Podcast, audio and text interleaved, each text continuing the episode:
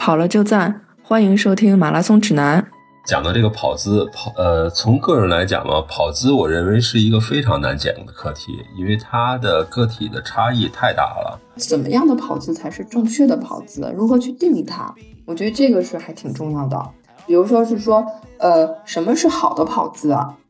对吧？你说是跑得快就是好的跑姿吗？那那些第一集团的女选手跑姿其实不是很好看哦，大家可以关注一下，尤其是那个上肢，有的是晃动，有有的是摆臂横向，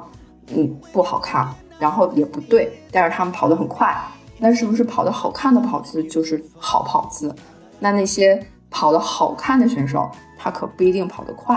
啊，而且不一定不受伤，所以我觉得就是正确的跑姿，是不是说，而且是说，呃。别人用这个跑姿，他跑得又快又不受伤，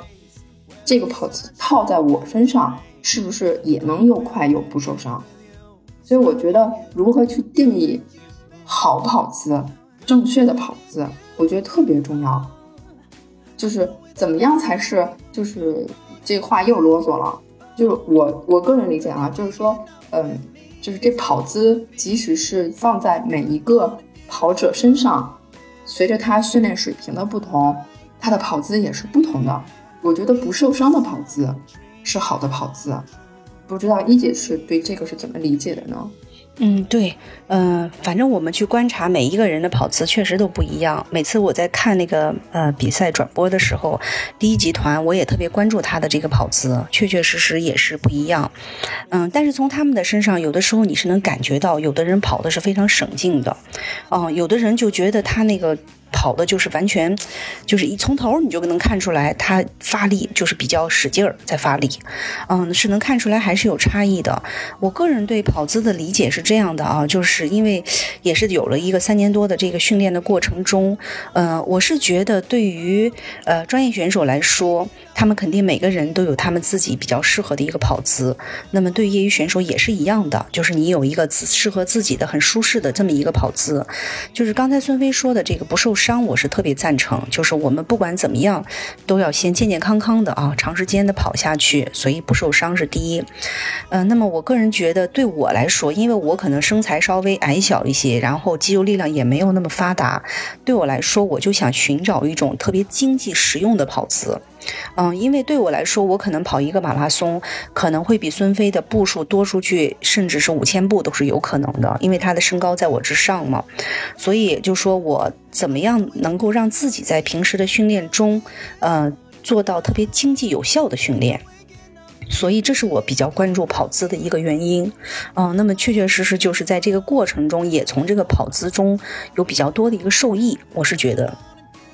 嗯，我觉得是这样的，就是有的时候你会觉得你跑得很舒服，你的跑步并没有给你带来伤痛，呃，是一个不错的跑姿。但是有一点啊，就是这个跟量有关系，就是当你的量在一周十公里的时候，可能这个姿势并没有给你带来特别大的一个风险。但是如果你这个姿势确实是有问题，当你把量放大到一周五十公里，甚至一周六十公里的时候，这个小的风险就会变成一个大的风险，它这时候可能伤痛就会。会被激发出来，嗯，我觉得在现在的这个田径场上跑步啊，或者是平时的比赛中，我其实比较多的去观察别人在怎么跑，嗯，那么有一些人是明显的可以看出来他是有受伤风险的，也确确实实就是，不管是跑那个 T F 五十，还是这次扬州半程跑完，旁边随便几个人聊天里头，五个人里头一定有这疼那疼的，就一定有，就跑一个半程他都会这疼那疼。嗯，那这种情况下，当然可能有的人是缺乏训练，跑量少，但是也有一些人就是他平时的这种慢跑没有把这个风险放大，但是随着你的量的加大，你的速度的加快，你的这个风险就释放出来了。嗯，所以我觉得每个人不管你是什么姿态，你要关注你的跑姿。这是很重要的。如果说，嗯，有一些部位，哎，你通过微调，你变得很舒适了，这个改就是值得的。如果有一些部位你改完，你甚至都不会跑了，很僵硬了，那么我觉得你就可以再去修正一下，看看是不是一定要这么跑。对，的确是这样。所以就是说，其实我们讲究跑姿也好，或者是说，在我们跑步当中对自己，比如说训练方式做任何调整。那肯定就是目的是让我们跑得更健康，跑得更好。那可能就是，但是就说，呃，实践是检验理论的唯一方法。那可能就是，呃，不管是说你你想要去尝试任何的东西，去验证任何的东西，你稍微的，就是在自己身上试一试，然后你不要一下子就是强度很大的就去试，你就稍微稍微试一试，然后你看看适不适合自己。那如果是即使是大家都证明了的。特别好的跑姿，或者是大家都证明了的特别好的理论，你放在自己身上不合适，那就是不合适。它可能是不适合你，或者是不适合现在的你，啊，我觉得都是有可能。感谢大家收听马拉松指南，在各大播客客户端搜索“马拉松指南”都可以收听。我们的主播呢也都有自己的微博，我的微博是。艾特段威喜欢阳光很好。我的微博是孙飞 runner，我的微博就是我的名字石春健。我们节目的微博、微信都是艾特马拉松指南播客，欢迎大家关注。